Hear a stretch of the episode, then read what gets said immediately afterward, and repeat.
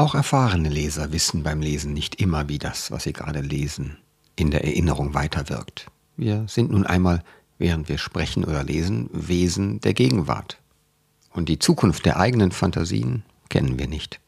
Schönes Beispiel, der Roman Faserland von Christian Kracht, der mich beim ersten Lesen vor fast 30 Jahren nicht völlig überzeugt hatte.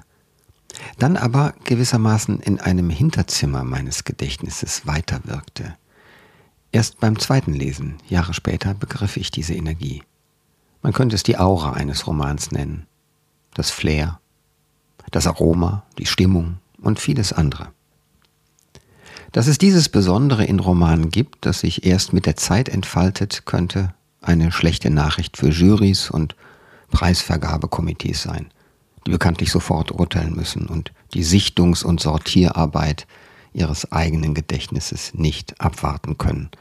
Aber darauf soll es jetzt nicht ankommen. Gut möglich, dass die amerikanische Schriftstellerin Emma Klein 34 Jahre alt, mit ihrem neuen Roman auch so ein ungewöhnliches, weiterwirkendes Buch geschrieben hat. Es heißt Die Einladung.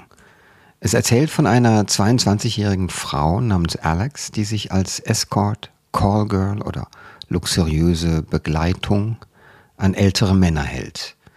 Ihre prekäre Existenz verbirgt sie dabei so gut sie kann. Emma Kleins Roman schildert eine Woche in Luxusvierteln von Long Island – nachdem ihre Hauptfigur von einem älteren Mann rausgeworfen wurde und nun mittellos sich durchschlagen muss bis zur erhofften Versöhnung. Wir haben ganz falsche Vorstellungen von uns selbst, hat die Autorin einmal gesagt. Für die meisten von uns wäre es unerträglich, uns so zu sehen, wie wir wirklich sind. Im heutigen Bücherpodcast spreche ich mit meiner Kollegin Elena Witzek, die sich mit Emma Klein vor kurzem ausführlich unterhalten und in der FAZ ein faszinierendes Interview mit ihr veröffentlicht hat. Heute ist Sonntag, der 3. September 2023. Ich bin Paul Ingendey und ich freue mich, dass Sie dabei sind. Ich bin jetzt mit Elena Witzek verbunden, meine Kollegin, die mit der Autorin Emma Klein vor kurzem ein, ein tolles Interview veröffentlicht hat. Meine allererste Frage ist, wie war es denn am Telefon? Ja, hallo Paul, schön, dass ich hier sein darf. Ich habe mit ihr ebenfalls telefoniert. Es war keine reale Begegnung, leider, weil sie in LA war und nach LA durfte ich dann doch nicht reisen, beziehungsweise habe erst gar nicht gefragt, weil ich die Möglichkeit, überhaupt mit ihr zu reden, schon so so gut fand und mich gefreut habe auf dieses Gespräch. Sie war sehr höflich, sehr nachdenklich und besonnen. Ich habe dann auch gelesen, dass sie so auch in anderen Interviews wahrgenommen wird. Mm, dann hat sie hin und wieder so sehr sympathisch gelacht. Ich habe dann kurz auch überlegt, ob es vielleicht etwas, etwas Spott drin liegen könnte hin und wieder, weil sie ja auch eine unglaublich gute Beobachterin ist und als Autorin ja schon viele Interviews gegeben hat. Aber ich hatte dann schon immer den Eindruck, dass sie wirklich sehr warm und zugänglich ist. Sie hat so ein, das, diese Idee des Spottes, die kommt daher, dass sie sich manchmal sehr, ja, geradezu naiv, möchte ich jetzt nicht gerade sagen, aber sie, sie drückt sich sehr, sehr zurückhaltend aus. Sie sagt zum Beispiel immer wieder, I just find humans so interesting. Und dann denkt mhm. man sich natürlich, das ist ein riesen Understatement, weil sie ja einfach Menschen so gut beobachten kann. Da steckt so viel mehr drin. Also ich war jedenfalls ähm, sehr angetan von diesem Gespräch und glaube, sie hat einen interessanten Charakter. Man möchte gerne mal mit ihr abends auf einen Gin irgendwo in einer Hotelbar sitzen. Ich wollte gerade sagen, der Kaffee, aber du gehst eine Stufe höher. Das kann ich übrigens gut verstehen. Ich fand das auch bei mehreren Sachen Interviews auf YouTube, die ich mir angeschaut habe, immer noch eine große Einfachheit da ist und dass sie, glaube ich, tatsächlich eine Strategie entwickelt hat oder sie hat die Gabe, ihre Rolle im Betrieb, im Literaturbetrieb zu trennen von ihren künstlerischen Absichten. Das hat mir sehr gefallen. Mhm. Also so diese klare Bewusstheit, was will sie künstlerisch und ästhetisch und was, was ist natürlicherweise die Rolle einer solchen Autorin im Betrieb, denn das solltest du uns jetzt auch noch erzählen. Vor sieben Jahren war überall in der deutschen Presse auch vom Two Million Dollar Deal die Rede. Du weißt das ja auch. Ihr habt darüber aber, glaube ich, nicht gesprochen. Ja, das wollte ich jetzt nicht nochmal aufwärmen. Mhm, das Finde ich völlig ja auch schon richtig. recht lange zurück. Man mhm. überlegt sich natürlich immer sehr gut, was kann man in der Dreiviertelstunde besprechen, was sie vielleicht noch nicht tausendfach gehört hat damals waren das ja, da gab es so ein richtiges Bietergefecht. Random mhm. House hat dann gewonnen. Mm, es ging um drei Bücher, die sie schreiben sollte. Und sie hatte bis zu diesem Zeitpunkt nur Essays. Und ich glaube, es waren zwei Short Stories veröffentlicht. Damals war man dann schon sehr überrascht. Man wusste nichts über diese junge Frau. Sie war 25, wenn ich es richtig in Erinnerung habe oder 27. Ja, Jedenfalls, ja. also sehr jung noch. Sie hatte keinen Twitter-Account, was wirklich sehr ungewöhnlich ist für, für eine junge Frau in, die, also in dieser Zeit. Und es war schon bekannt, dass dieses Buch The Girls, um das es zunächst ging, das erste, von der Geschichte der Manson Family handeln würde. Und es würde um Verführung gehen, um Macht und es wurde dann, wurden dann auch gleich die Filmrechte verhandelt. Und deshalb gab es dann auch Kritik. Die Kritik beinhaltete die Vermutung, dass sie da einfach ein besonders sensationsträchtiges Thema sich ausgesucht hätte, diese junge blonde Frau und damit eben diesen unglaublichen Deal erreicht hat. Und am Ende hat sich dann aber herausgestellt, es ist ganz anders gewesen. Ja, ja. man könnte sogar sagen, äh, wir sind in Deutschland äh, oder überhaupt im deutschsprachigen Literaturraum einfach solche Summen nicht gewöhnt. Und natürlich ist es ein gigantischer Markt. Ich glaube, wir sollten unbedingt sagen, dass der zweite Band dann eben ein Band von Short Stories war. Und der dritte Band ist dann der, das dritte Buch. Es war ja ein Three-Book-Deal. Und das heißt, ähm, diese drei bis dahin ungeschriebenen Bücher werden zusammen verhandelt und eine Lump Sum wird dafür gegeben. Ich meine, die Filmrechte, was du gerade sagtest, waren ja drin dann ist das am Ende durchaus in den Dimensionen dieser Buchmaschinerie, die Amerika ist. Äh, das heutige Buch, oder das, über das wir heute vor allen Dingen sprechen wollen, heißt Die Einladung, im Original The Guest. Was hältst du von der Übersetzung des Titels? Einfach nur mal The Guest und die Einladung. Ja, ist lustig, dass du, dass du gleich danach fragst. Ich hatte tatsächlich auch darüber nachgedacht, als ich es vor mir liegen hatte. Im Mai ist es ja erschienen auf Englisch und dann, ähm, dann eben auf Deutsch. Ich finde eigentlich, der englische Titel ist inhaltlich treffender, weil es geht ja um eine junge Frau, die in eine andere Welt eindringt, in die sie nicht gehört und in die sie nie gehören wird. Also sie wird niemals wirklich Teil davon sein, auch wenn sie sich einredet, sie könnte es sein. Und die Einladung, ich würde vermuten, das bezieht sich auf das Ereignis am Ende. Es, dieses ganze Buch, also die ganze Handlung entwickelt sich in Richtung einer Party, eines Begängnisses. Und zu diesem, zu dieser Party möchte sie gehen. Und es sind sieben Tage, die erzählt werden vorab. Und am Ende steht diese Einladung, also diese Party, zu der sie vermeintlich eingeladen wurde. So würde ich es lesen. Ich weiß nicht, ob du es auch ähnlich ähm, nee, wahrgenommen hast? Das ist so interessant gerade. Äh, ich habe nämlich natürlich in den Kritiken so ein bisschen gelesen, hin oder her. Es gibt Zuspruch zu diesem. Es ist auch gar nicht so eine wichtige Frage, aber sie ist interessant, weil der Verlag sich ja was einfallen lassen muss. Denn auch der Verlag, also Hansa, in dem Fall hat ja wahrscheinlich nicht wenig bezahlt für dieses Buch. Und ich finde es eigentlich eine sehr schlichte und treffende Entsprechung im Deutschen. Aber du hast natürlich recht. Es verschiebt den Sinn in eine andere, etwas andere Richtung? Ich meine, Sie konnten The Guest nicht übersetzen, weil es nun genau. mal keine Gästin gibt im Deutschen. Naja, ich meine, der Gast äh, ist natürlich erst in den letzten Jahren sozusagen nicht mehr als so inklusiv wahrgenommen worden. Ja, und das Wort die Gästin würde ich um Gottes Willen nicht sehen wollen auf einem Cover. Aber es geht mir genauso und es klingt dann auch nicht nach besonders viel. Es ist sehr, ein sehr weites Wort. Ich würde ganz gerne, weil du gerade das völlig zutreffend, ich teile das, dass du äh, The Guests als einen sehr guten Titel empfindest, dennoch eine Lanze für die Einladung brechen, weil, da sind wir schon mitten im Buch eigentlich, ich habe die Einladung anders gelesen. Da ist einmal die, die du erwähnt hast am Ende, dass nach diesen sieben Tagen, die dort beschrieben werden, eben eine, eine Party steht, auf die sie hinlebt eigentlich, obwohl wir gar nicht es ist gar nicht so ganz klar, dass sie da wirklich gern gesehen sein wird, denn das Verhältnis zu Simon, diesem älteren Mann, mit dem sie ein Verhältnis gehabt hat, bevor sie rausgeworfen wurde, äh, das ist ja völlig ungeklärt. Wir denken ja auch bei Simon nicht, äh, was ist denn das für ein Typ? Ja, und wie wird er sich verhalten, wenn die plötzlich da aufkreuzt? Aber die Einladung hat für mich auch noch eine, ja, doch so eine Sinnebene von, wenn man eingeladen wird, kann man auch ausgeladen werden. Also ich denke im Grunde ständig darüber nach, wie aktiv-passiv ist das Ganze. Und vielleicht kannst du mal ein bisschen charakterisieren, ihr Sein in diesen Hamptons, also dem Long Island Luxus, paar Stunden von New York entfernt, wo sich ja jeden Freitag Autoschlangen hinbewegen zur Erholung, aber die Superreichen eben in East Hampton, also Bridgehampton. Und welchen Status hat sie, diese junge Alex, 22? Ein Escort und Callgirl, aber eben auch Begleiterin? Ja, das ist ja ganz wenig definiert. Es ist natürlich, natürlich sexuell, aber nicht nur sexuell. Es scheint eine sehr offene Form. Zumal die Sexualität im Prinzip keine besonders große Rolle spielt. Also genau. hin und wieder ja, gibt es Ereignisse, die darauf verweisen, aber sehr ähm, mhm. Es wird sehr subtil damit umgegangen. Ja, aber ich finde auch die Idee, die du da ähm, äh, verfolgst zum, zum Titel, äh, sehr nachvollziehbar. Es mag sein, es kann ein, es gibt das Einladen, es gibt das Ausladen und genau das passiert ja im Verlauf dieses Buchs oder womöglich schon viel früher, als sich Alex das dessen bewusst wird.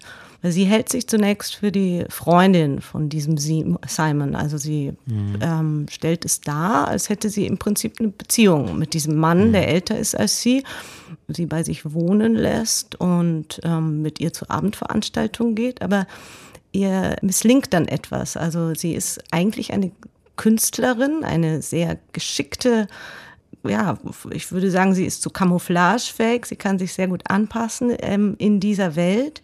Die Hamptons, diese exklusive Welt, du hast es schon erwähnt, sie gehört da ja eigentlich gar nicht hin und ähm, schafft es aber, sich da als junge Frau bestens zu integrieren. Sie erkennt auch immer die anderen Menschen, die so ähnlich sind wie sie, also die im Prinzip auch nur vorübergehend in diese Welt hineingesneakt sind sozusagen.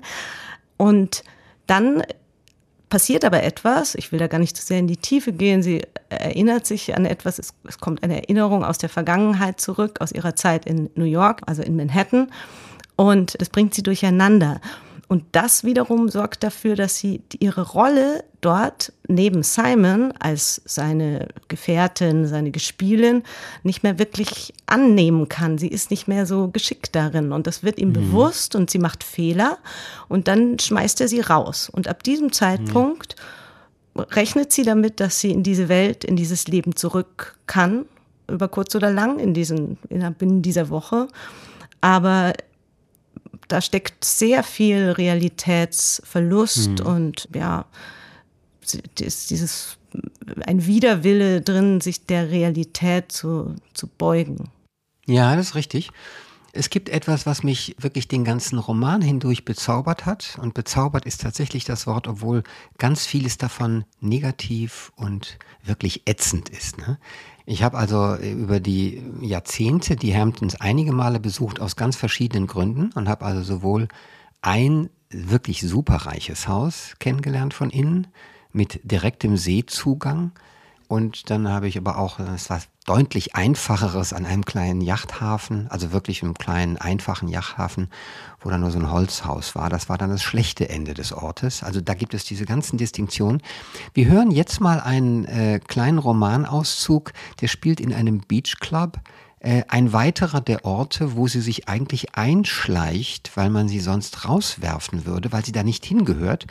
Und wir hören mal einfach auf die Sprache und die Detailbeobachtungen der Autorin.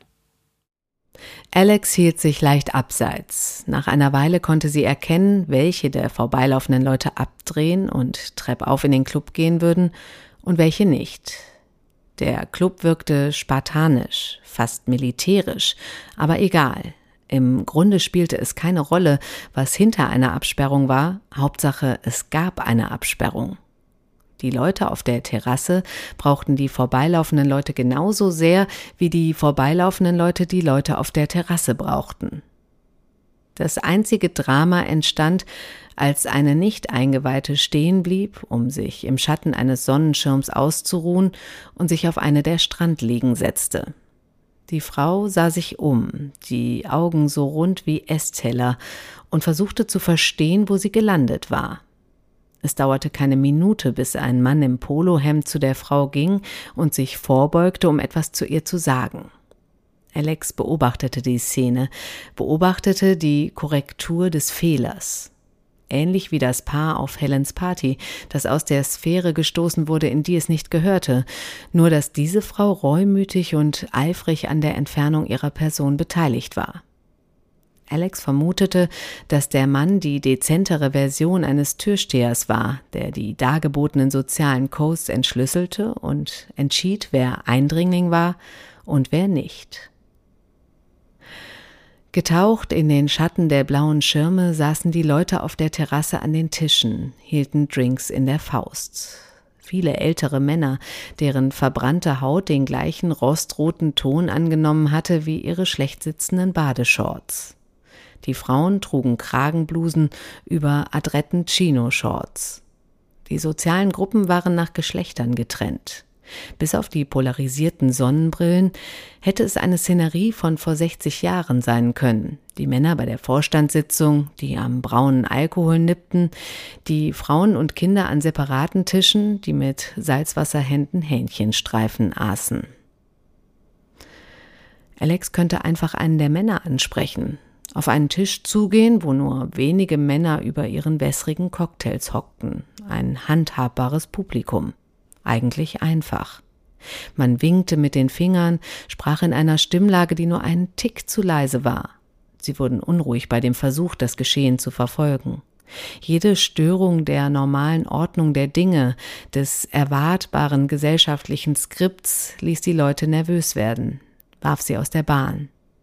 Schon die schweifende Berührung des Ellenbogens, das minimalste Drücken des Arms, konnte jedweden Argwohn überbrücken. Plötzlich waren sie beeinflussbar, gewillt, sicheren Halt zu finden in den Geschichten, die man ihnen auftischte. Und wie sich gezeigt hatte, störte es Männer zumeist nicht, von einer jungen Frau angesprochen zu werden. Sie vermuteten dahinter nicht gleich zwielichtige Motive, denn ihre Eitelkeit ließ die Möglichkeit offen, dass die junge Frau durch die schiere Wirkung ihrer Persönlichkeit herübergelockt worden war. Aber es wäre nicht sehr vernünftig, so etwas hier zu versuchen. Die Stimmung war zu häuslich, troff vor familiärer Nähe und ähnlich stumpfen moralischen Vorstellungen. Es hatte eine abschreckende Wirkung, die Ehefrauen nebenan, die Kinder. Alex musste nur mit jemandem gesehen werden, der schon durchgewinkt worden war, und das wäre Hinweis genug, dass sie dazugehörte. Wir haben also gerade gehört, dass sie, dass sie sowohl super scharf beobachtet. Also das ist wirklich für mich diese attraktive Mischung. Du hast es vorhin gesagt, sie schleicht sich ein. Man könnte sie eine Hochstaplerin nennen. Man könnte sogar sagen, und das stimmt, sie klaut. Sie lässt sie Sachen mit. Sie lügt, wie gedruckt. Sie lässt Sachen mitgehen. Äh, von den Drogen müssen wir, müssen wir gar nicht reden. Das ist eben Teil dieser Welt bei den Reichen und weniger Reichen offenbar, denn Drogen werden überall genommen.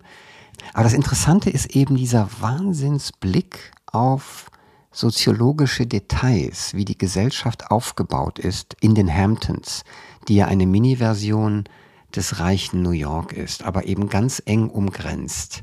Ja, ich weiß nicht, wie ging es dir? Ich habe das einfach unendlich gern gelesen und das muss ja die Kunst der Autorin sein, dass ich mich durch diese Welt gleiten oder führen lasse von ihr.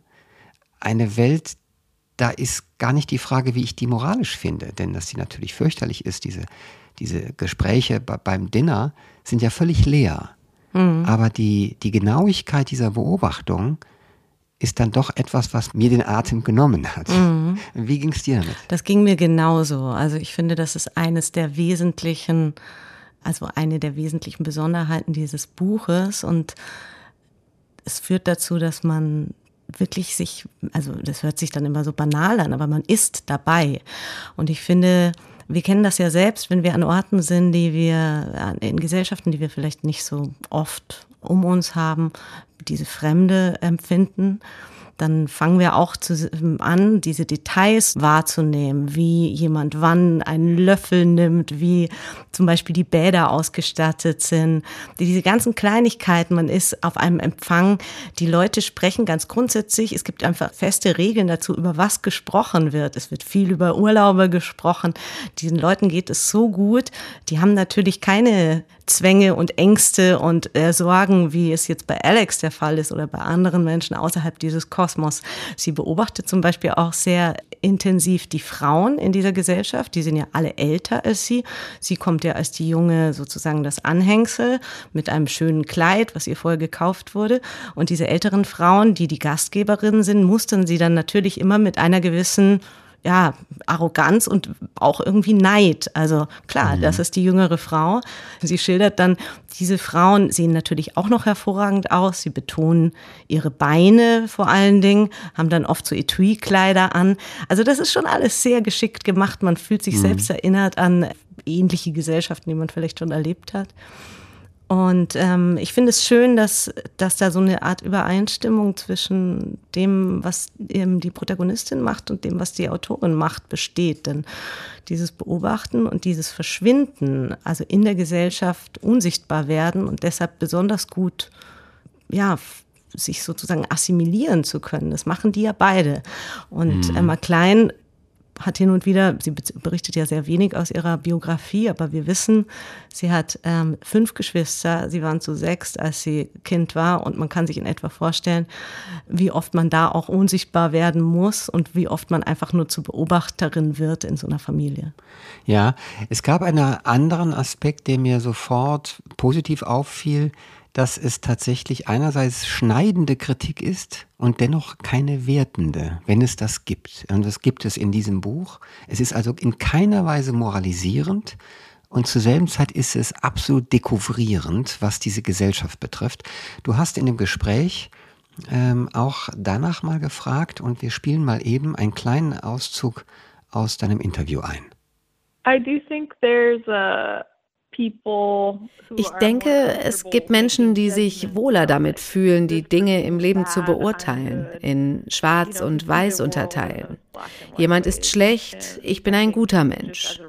Als Schriftstellerin und Leserin reizen mich die Zwischentöne mehr, die moralischen Ambiguitäten. Die Idee eines guten Menschen ist auch nur eine Geschichte, die wir uns erzählen. Just an idea and a story that we tell ourselves. Diese Aussage von Emma Klein über Gut und Böse, eben, dass sie nicht moralisch werten will als Autorin, die erinnert mich ganz stark an eine andere Aussage von ihr. Sie hat bekannt in einem Gespräch vor gar nicht so langer Zeit, dass sie eine besondere Sympathie für Patricia Highsmiths Figur Tom Ripley hat. Mhm. Und ich dachte das gleich, aber natürlich sind auch die, die, die Unterschiede groß. Eine ist ein Mann, andere ist eine Frau und Tom Ripley ist ein Verbrecher, das ist sie nicht. Aber tatsächlich die Kraft der Verstellung und die, die Möglichkeit in der Maskerade sozusagen aufzugehen, bis man die Maske von dem eigenen Selbst kaum noch ganz unterscheiden kann. Und etwas davon scheint mir geschieht ihr auch. Und für mich ist diese, diese Hauptfigur Alex eigentlich unendlich faszinierend, gerade weil sie über sich so wenig sagt. Wir erfahren nicht das, was die Autorin eine, eine Backstory nennt. Sie mhm. gibt im Grunde keinen Hintergrund, keine Motivation, schon gar kein Kindheitstrauma. Du hast aber ebenfalls gesagt, das fand ich auch schön in dem Gespräch, du hast ihr gesagt, dass Alex auf dich sofort sympathisch gewirkt habe. Trotz all der Dinge, die wir gerade über diese 22-Jährige gesagt haben. Ne? All diese ganzen moralischen Makel.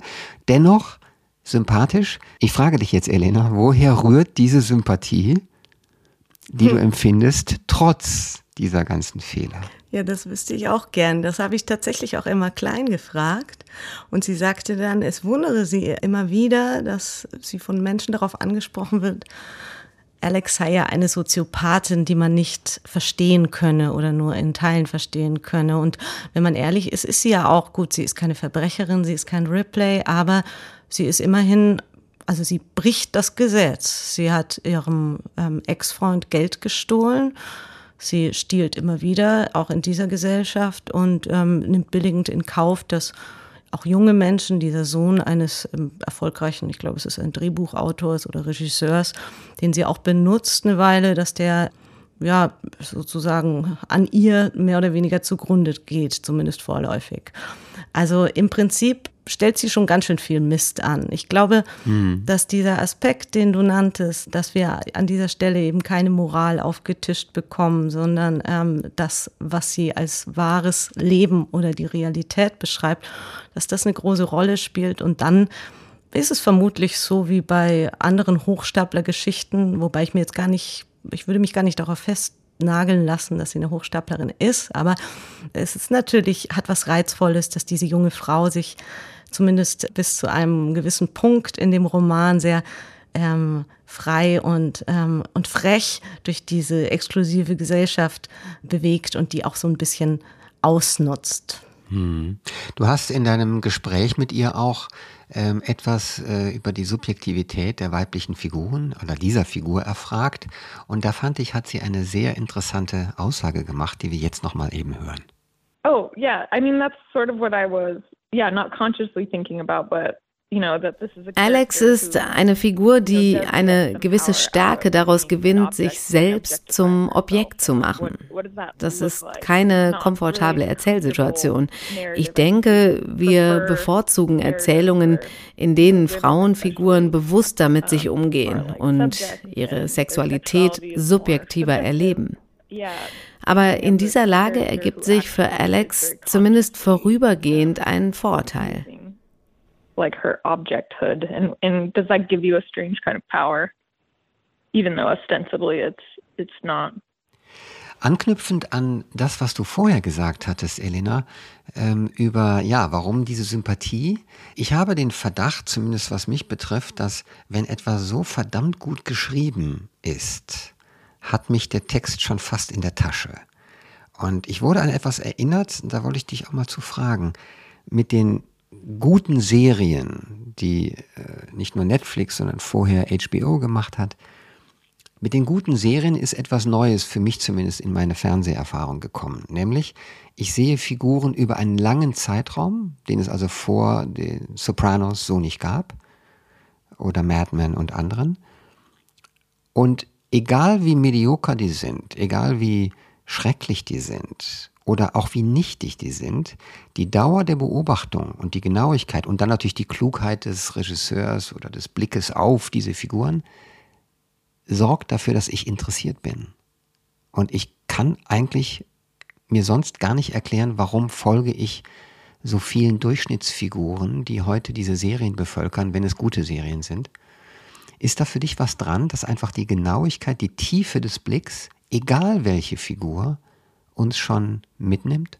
Mhm, ja, ich würde dem zustimmen. So geht es mir bei Serien auch oft. Und ich glaube, es tut uns gut zu sehen, dass diese Durchschnittsfiguren ja gewissermaßen um uns herum existieren könnten. Also keine ausgefallenen Persönlichkeiten sind und dennoch Facetten haben.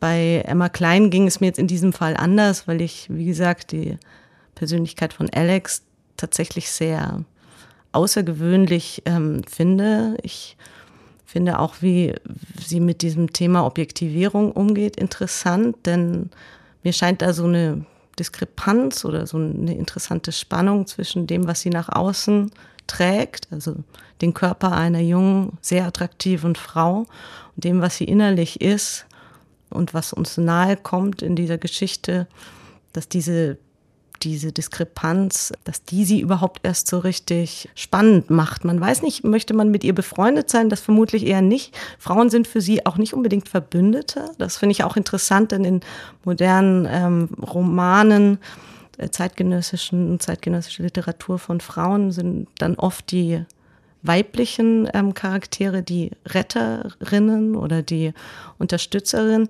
Das ist in diesem Fall nicht so. Sie trifft sogar eine alte Freundin und das ist ein sehr kühles, fast schon verstörendes Gespräch. Und was mir noch dazu einfällt, ist, dass ja jeder Mensch vermutlich von sich aus davon ausgeht, gut zu sein. Also zumindest nicht schlecht. Also niemand würde ja von sich sagen, ich bin ein Übeltäter, ich bin ein ähm, ja, ein, ein von Grund auf schlechter Mensch. Und ich glaube, was sie gut macht, ist, das hat man auch gesehen bei ihrer Kurzgeschichte White Noise, wo sie über oder in den Kopf von Harvey Weinstein ähm, eingetaucht ist, ist diese Menschen, die defizitär sind und ähm, gut, Alex ist nur defizitär, Weinstein ist ein wirkliches Ekel. Diese Menschen eben auch in ihrer, in diesem Facettenreichtum darzustellen. Und das ist natürlich immer was, wo man als Leser in anknüpft und denkt, ja, da möchte ich, möchte ich dranbleiben. Und dann natürlich ist die Geschichte sehr plotgetrieben. Also es ist einfach, man hat den Eindruck, man darf das Buch eigentlich nicht weglegen. Ja, finde ich eine gute Beobachtung und natürlich hat sie etwas als, das ist wieder mal das, was äh, die Künstlerin dann macht, äh, als ich vorher sagte, Backstory raus. Sie hatte, glaube ich, irgendwo mal erzählt in einem Gespräch, sie hatte mal mehr Detail über die Vergangenheit von Alex drin und hat es wieder rausgenommen. Oder sie hat ausprobiert Ich-Erzählung oder Sie-Erzählung und sie hat sich für die Sie-Erzählung entschieden, was das anspruchsvollere und schwierigere ist. Denn die Ich-Erzählung ist das Identifikatorische.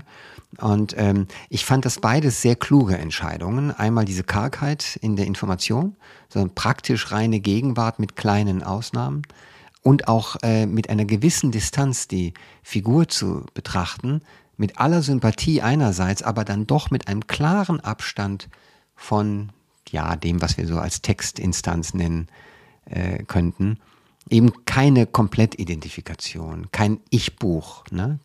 Das hat mir sehr gut gefallen, dass sie da Abstände wahren kann und kühler entscheidet. Ich wollte dich noch mal ganz kurz was fragen über die sieben Tage. Du hast es das vorhin gesagt, die Spannung, man kann es nicht weglegen. Diese sieben Tage sind ja wirklich wie das Ticken einer Uhr, denn die Umstände, unter denen sie da irgendwo übernachtet, irgendwo pennen muss, ja, sie hat ja kein Geld. Das sind ja die Welt, die haben wir jetzt noch kaum recht beschrieben, für eine Figur, für einen Menschen, der kein Geld hat und kein Haus dort und keinen Strandzugang und nicht in den Beach Club darf, ist diese Welt der Hamptons absolut feindlich. Ja? Ja, es ist faszinierend, wie ihr das gelingt. Und ihr Handy wird immer wieder, also sie hat keinen Akku. Mhm. immer wieder ist das Handy aus, hat keinen Strom, sie hat kein Essen. Das scheint das geringste Problem zu sein, weil sie sich ohnehin die meiste Zeit von Chips ernährt. Aber ja. ja, also sie geht dann im Prinzip mit dem Wissen, das sie hat, von Haus zu Haus und nistet sich einmal bei einem Angestellten ein, einmal bei diesem Sohn eines bekannten Mannes. Ja. Wo ist sie noch? Ähm, also sie ist, sie trifft immer wieder neue Menschen. Dann einmal ähm, haben wir die Szene mit den Kindern gehört. Sie trifft ein Mädchen, das etwa in ihrem Alter ist und sie nutzt diese Menschen immer so lange aus, wie es geht. Und dann verschwindet sie wieder. Und dann genau. zählt sie herunter. Jetzt sind es noch vier Tage, jetzt sind es noch drei. Und am Ende geht es ihr leider schon gar nicht mehr gut, als sie dann zurückkehrt zu Simon. Ich finde es immer interessant, welche Assoziationen man beim Lesen hat. Ich dachte mitten im Buch tatsächlich Robinson Crusoe. Äh, das mag jetzt sehr weit hergeholt sein, aber wenn du es mal so nimmst, eine Figur ganz allein ohne Hilfe, praktisch ohne irgendein Beiwerk, muss sich durchschlagen, muss sich ernähren, muss schlafen, muss sich kleiden, ja. Und ähm, es hatte was von so einem Inseldasein. Unbedingt, da, äh, ja. Das sie da hat. Zumal die Hamptons ja auch so ein Ort sind, der so geschlossen ist. Man könnte sich fast das wie eine Insel, also eine ähm, ja nach außen komplett abgeschottete Gegend vorstellen. Genau. Und ähm, ich selber hatte mal die Erfahrung gemacht, ich war mal ein Wochenende dann in einem anderen Zusammenhang in einem gemieteten Haus. Ich hatte es nicht gemietet, aber ich war dann das Wochenende da und habe dann erst so richtig beim Rumfahren gesehen, da sind wirklich eine Menge Strände, ähm, die versuchen eigentlich Tagestouristen abzuweisen. Also es wird nichts getan, damit Tagestouristen kommen, damit die Reichen nämlich unter sich bleiben. Und da sind so viele Details im Buch, die mich dann tatsächlich auch wirklich vorangezogen haben. Die leeren Häuser zum Beispiel, ja. Was ja wirklich skandalös ist, sich vorzustellen. Das sind ja Wochenendhäuser großenteils, aber richtige Anwesen. Oder eben die Servicekräfte. Das Irre ist, dass, dass nachdem sie rausgeworfen worden ist von Simon, das ist ja nur nach 60 Seiten der Fall. Wir haben hier von einem 300, wir reden von einem 300 Seiten Buch etwa. Und dann sind ja der, ist ja der größere Teil des Buches liegt vor ihr und die allermeisten Menschen, mit denen sie überhaupt zu tun hat, sind alles Servicekräfte, Angestellte, Diener, Gärtner, Hauswart, Reinigungspersonal. Ja, also es scheint so, als ob diese Welt der Reichen gar nicht von Menschen bevölkert ist, sondern nur von Betreuungspersonal. Auch das fand ich eine Pointe, die toll ist. Ja? Menschen sicherlich, aber viel zu viele Menschen, die für viel zu wenige Menschen arbeiten, wenn man ehrlich ist. Um Gottes das ist ja Willen, ein riesiges System. Habe ich gesagt, es seien keine Menschen? keine normalen Menschen. Das ist ja schrecklich. Nein, das lassen wir jetzt auch drin. Das soll man ruhig mal. Nein, aber eben nicht von denen. Sie trifft im Wesentlichen nicht die, die diese Sachen sich bauen oder bauen lassen und die die Kohle haben, sondern nur die Betreuungs-, diese funktionalen Menschen. Und das finde ich ist ein großartiger Kunstgriff von, von ihr. Ja. ja äh, wie sie das, wie sie das packt. Ich weiß nicht, ich glaube, wir sollten das Ende gar nicht vorwegnehmen. Das sollten wir auf keinen Fall berühren. Aber kannst du ganz abstrakt sagen, ob das Ende dir gefallen hat in seiner stillen Art? Mir hat es gefallen. Mir gefällt diese mhm. um, ja, Offenheit, die Möglichkeit, sich selbst seinen Reim darauf zu machen. Ich finde, das ist das richtige Ende für diese Geschichte. Mhm, dass es kein Happy Ending ist, kann man sich ja in etwa vorstellen. Mhm. Es gibt äh, lustige Diskussionen darüber, auch unter Kollegen jetzt, äh, weil jeder es anders liest. Ähm, aber das kann ja durchaus irgendwie auch was Gutes heißen. Das glaube ich auch. Es scheint mir auch ein bisschen das Ende einer sehr guten Shortstory-Autorin zu sein, die dann sieht, es ist das Allerbeste jetzt hier nicht die große Pauke rauszuhauen oder rauszuholen und dann zu schlagen, sondern ähm, ein bisschen uns Luft zu lassen in der Deutung. Denn es gibt ja auch verschiedene Deutungen dieses Endes. Ja, ich glaube, wir empfehlen es beide sehr, oder? Sehr, ja. Möchtest du noch kurz sagen von den drei Büchern, die du kennst? The Girls, du hast es am Anfang genannt, über einen der, der Manson, des Manson-Skandals und Verbrechens vergleichbaren Fall, sagen wir mal, aus der Hippie-Zeit also The Girls 2016, dann Daddy, die Kurzgeschichten von 2021 und jetzt die Einladung von 2023. Ähm, ich habe das Gefühl, die gefallen sie alle, aber siehst du einen Weg der Autorin? Also ich finde es interessant im Vergleich, wenn ich zurückstecke an The Girls, hat sie noch, ähm, also sie hat noch etwas aus, ähm, ausufernder ähm, ist vielleicht etwas äh, zu, zu negativ ausgedrückt, aber ähm, sie, sie ähm, schrieb etwas blumiger. Also sie ist mhm. deutlich reduzierter geworden. Beides gefällt mir. Damals hat mich die erste Szene von The Girls sofort in den Bann gezogen. Daddy mhm. handelt ja von, das sind ja verschiedene Männergeschichten. Ähm, Männer, die ihren Status verloren haben. Das war alles im Zuge von MeToo, damals ähm, hatte man auch den Eindruck, äh, sie drücke sich etwas politischer aus, also sie hätte dort eine also sehr klare Position. Es ist natürlich spannend, eine junge Frau, die in die Köpfe dieser Männer geht, die sie dann auch ähm, öfter nicht besonders vorteilhaft darstellt, aber eben in ihrer typischen subtilen, ähm, nicht beurteilenden Art. Das hat mir auch sehr gut gefallen. Ich habe sie dann auch auf dieses Thema angesprochen, Machtstrukturen, ähm, ja, Sexualität, die Erfahrung ähm, mit Weinstein und dem MeToo-Skandal in Amerika. Aber sie sagt inzwischen, ist das für sie, also sie, sie möchte davon Abstand nehmen, ihr gefällt das eigentlich ganz gut, dass sie ähm, als Schriftstellerin nicht dazu gezwungen ist, zu all diesen aktuellen Themen oder Debattenthemen auch Bezug zu nehmen oder Bezug, ja, auf ihre Weise eben schon, aber ähm, sich da nicht äußern zu müssen. Und sie sagt, sie, ich habe keine Meinung, das ist, ich vermute mal Koketterie. Sie hat sicherlich eine Meinung, aber ihr gelingt es sehr gut, ähm, diese großen Themen eben auch auf ihre Weise in ihren ähm, Geschichten zu verpacken. Und ja, die Einladung hat mich, glaube ich, jetzt tatsächlich mit am meisten ähm, ja, berührt und, und begeistert. Wie ging es dir denn? Du hast das jetzt alles in relativ ja. kurzer Zeit hintereinander gelesen? Genau. Ja, das war äh, für mich sehr konzentriert. Deswegen auch natürlich schön, dass ich das äh, von einem Buch zum anderen wiedererkennen konnte. Ich teile deine Meinung. Ich glaube, das dritte Buch ist das stärkste.